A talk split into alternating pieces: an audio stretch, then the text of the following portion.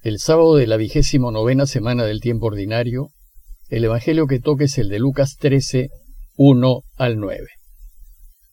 En aquella ocasión se presentaron algunos a contar a Jesús lo de los Galileos, cuya sangre vertió Pilato con la de los sacrificios que ofrecía. Jesús les contestó, ¿Piensan que esos Galileos eran más pecadores que los demás Galileos porque acabaron así? Les digo que no, y si no se convierten, todos perecerán lo mismo.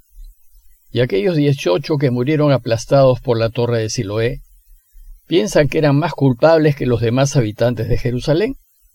Les digo que no, y si no se convierten, todos perecerán de la misma manera. Y les dijo esta parábola. Uno tenía una higuera plantada en su viña, y fue a buscar fruto en ella, y no lo encontró.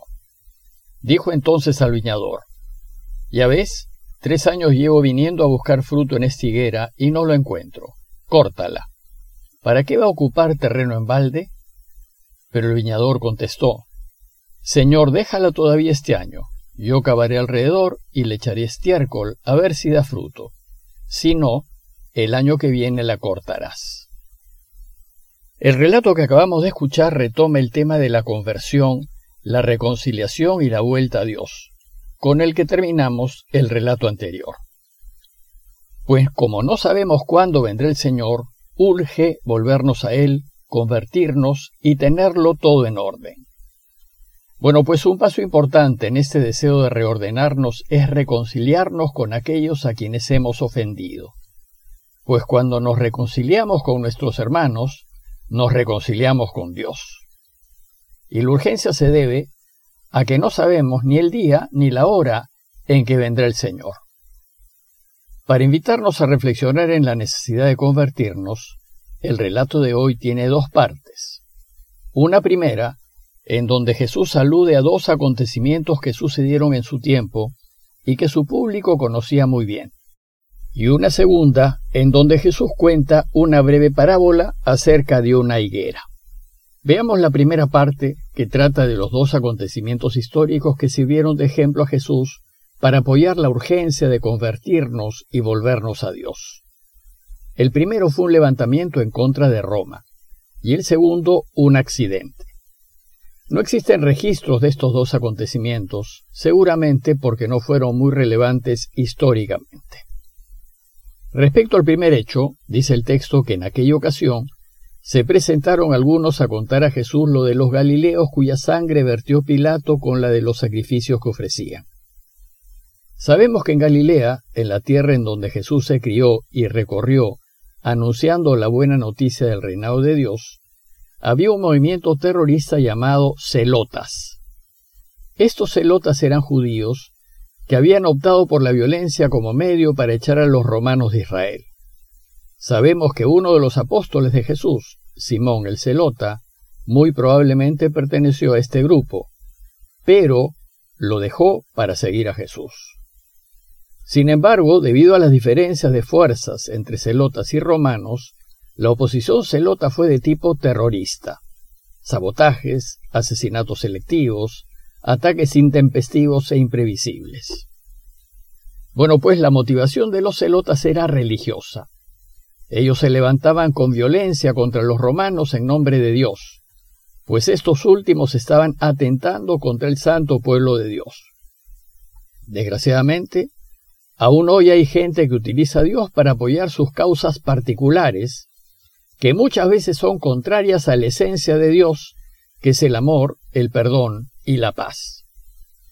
Es de suponer que a los celotas no les debió agradar Jesús, pues su anuncio de amar a los enemigos y de buscar la paz, la reconciliación y el perdón iba claramente en contra de los objetivos políticos de este movimiento terrorista. Bueno, pues el texto de hoy nos dice que unos le fueron a contar a Jesús que Pilatos aplastó un levantamiento de Galileos, parece que aludiendo a los celotas, y que mezcló su sangre con los sacrificios que ofrecían. La sangre alude a la masacre que debió llevar a cabo Pilatos, y la mención de los sacrificios que ofrecían alude a la religiosidad fanática de los celotas. Jesús entonces aprovechó este incidente para enseñarnos diciendo, ¿Piensan que esos Galileos eran más pecadores que los demás Galileos porque acabaron así? ¿Creen ustedes que porque la muerte de esos Galileos fue terrible, ellos debieron ser más pecadores? Y peor aún, ¿acaso piensan que la muerte de esas personas fue un castigo divino? Jesús aquí nos enseña que no hay relación entre el modo de morir y la culpabilidad de quien muere. No hay relación entre la falta y la calamidad, como tampoco la hay entre la enfermedad y el delito. A veces se escucha decir que la pandemia, el SIDA u otras enfermedades o catástrofes que aparecen se deben al pecado de la gente. Pero aquí Jesús nos enseña claramente que no es así. Y un ejemplo fue su propia muerte, terrible en la cruz, lo que no significa que Jesús haya sido un pecador. Lo que sí es cierto es que quien libremente no vuelve a Dios, libremente se alejará de Él, y si se aleja definitivamente, a ese vivir para siempre sin Dios, se le llama infierno. Por eso si piensan que una muerte cruenta indica que el muerto fue más pecador que otros, les digo que no, dice Jesús. Pero, si no se convierten, todos morirán igual. Lo que sí sucede es que las calamidades públicas, que a veces se deben a decisiones mal tomadas, nos ayudan a reflexionar en la necesidad de volvernos a Dios. Jesús entonces trae a colación un segundo hecho, un accidente que sucedió en Siloé, y les dice, ¿y aquellos dieciocho que murieron aplastados por la torre de Siloé? Siloé era un importante estanque o reservorio de agua de la ciudad de Jerusalén. El estanque y el acueducto los mandó construir el rey Ezequías varios siglos antes. Y parece que en tiempos de Jesús, una torre se desplomó allí y mató a dieciocho personas. Jesús les recuerda este accidente para enseñarles que la manera de morir no es señal de la culpabilidad de quien fallece. Y por eso les dice, ¿acaso piensan que los que murieron eran más culpables que los demás habitantes de Jerusalén? Les digo que no, dice Jesús. Y esto porque no hay relación entre la enfermedad y el pecado, ni entre la forma de morir y el pecado.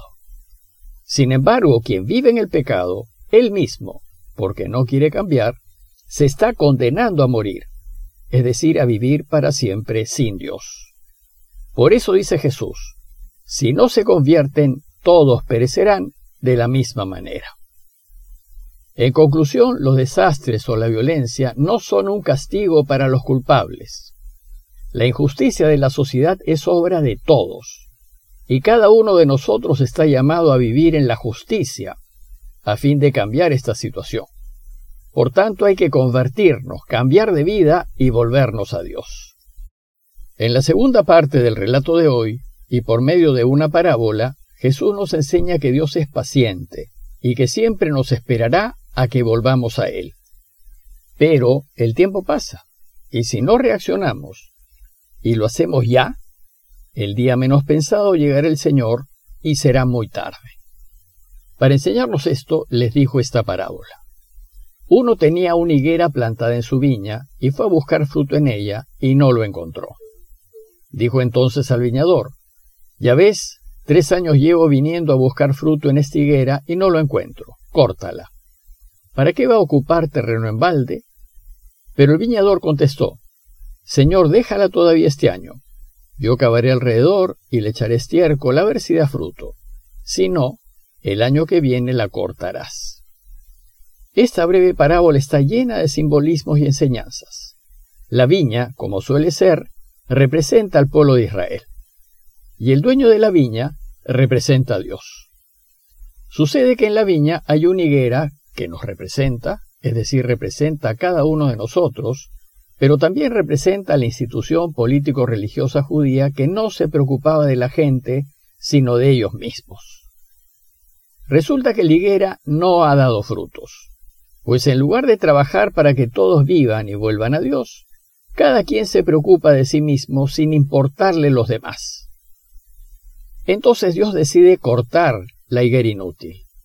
Ya ves, le dice al viñador, tres años llevo viniendo a buscar fruto en esta higuera y no lo encuentro, córtala. ¿Para qué va a ocupar terreno en balde? ¿Para qué seguir gastando en fertilizantes, abono y agua? Los tres años de los que habla el dueño pueden aludir a la duración del ministerio público de Jesús, según Juan. Tres años ha estado Jesús anunciando la necesidad de convertirnos y volvernos a Dios para que Él pueda reinar. Pero la higuera, es decir, nosotros, no ha reaccionado. Entonces el viñador, que aquí representa a Jesús, aboga por su gente. Señor, déjala todavía este año. Yo cavaré alrededor y le echaré estiércol a ver si da fruto. Y si no, el año que viene la cortarás. Nos encontramos pues en ese año de gracia que Jesús le ha pedido a su Padre para que podamos convertirnos y volver a Él. Vivimos en el tiempo de la paciencia de Dios, y el año a su vez puede representar el tiempo que nos queda de vida. Entonces Dios Padre accede, pues es paciente y constantemente nos da oportunidades para que regresemos a Él. Sin embargo, no podemos aprovecharnos de su bondad. Tenemos que poner de nuestra parte, tenemos que preocuparnos de volver a Él ya. En todas las enseñanzas anteriores hemos escuchado lo que tenemos que hacer en la vida. Esto es vivir como Jesús nos propone, y esto nos exige cambiar de vida y empezar a vivir a la luz de Dios.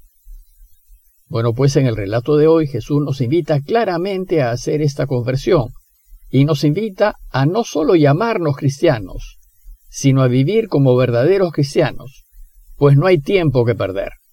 Y si lo hacemos, lo que nos quede de vida se verá iluminado, y después volveremos a Él. Pidámosle pues a Dios por la conversión del mundo, empezando por nosotros mismos, para que así Él pueda reinar definitivamente. Parroquia de Fátima, Miraflores, Lima.